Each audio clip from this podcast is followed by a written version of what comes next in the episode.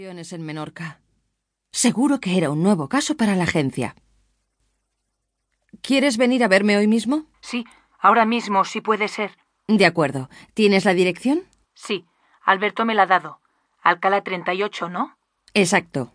No estoy muy lejos. Llego en unos 20 minutos. De acuerdo, hasta ahora. Parecía realmente muy urgente.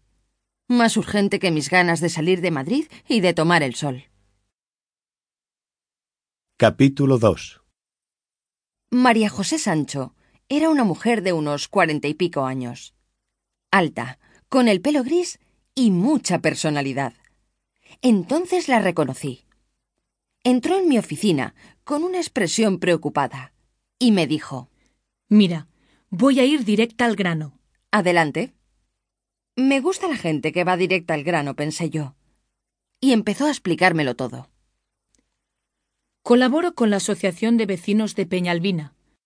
Es un barrio obrero, ¿sabes? Cerca del Parque de San Isidro.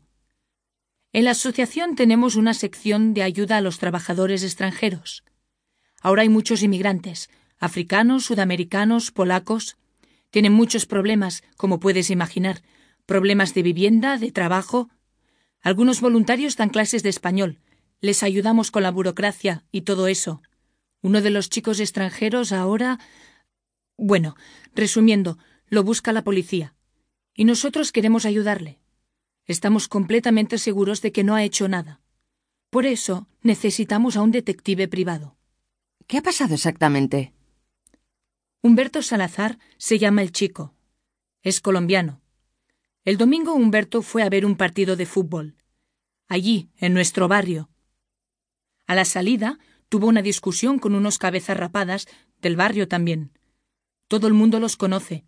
Son muy violentos. La verdad es que no sé cómo empezó todo. Solo sé que discutieron, se insultaron. Lo típico. ¿Y por eso lo busca la policía? No, no, no, que va. Es mucho más grave.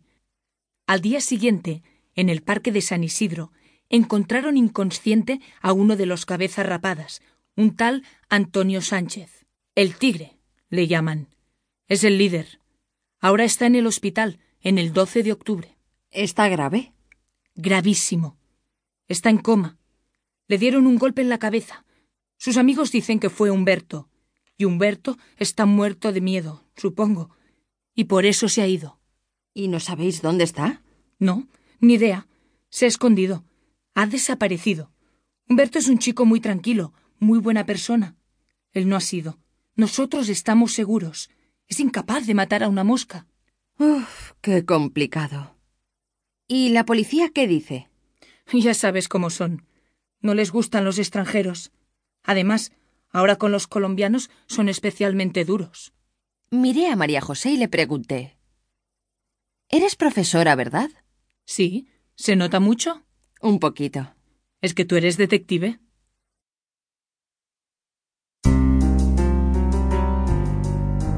Capítulo 3 María José y yo comimos un bocadillo en el bar de la esquina y seguimos hablando un poco. Hablamos de los problemas del barrio, del racismo, de su trabajo. Luego fuimos a la asociación de vecinos. Allí conocí a Elías, a Félix y a Mohamed. Elías tenía casi 70 años. Era gordo, tranquilo y hablaba muy despacio. Era un viejo republicano que después de la guerra vivió unos años en Francia. Él mismo, cuando era joven, fue emigrante, como muchos españoles. Elías era muy amigo de Humberto, el chico colombiano. Me gusta trabajar con extranjeros, con inmigrantes. Sé lo que es vivir lejos de casa, estar solo por ahí. También conocí allí a Félix, el profesor de español. Era estudiante de filología en la universidad, pero no sabía muy bien cómo dar las clases de lengua. Es muy difícil, ¿sabes? Te preguntan cosas sobre las que no has pensado nunca.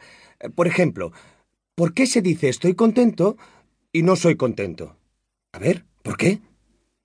Pero es muy interesante. Me gusta. Pensé que yo tampoco sabía por qué se dice estoy contento y no soy contento.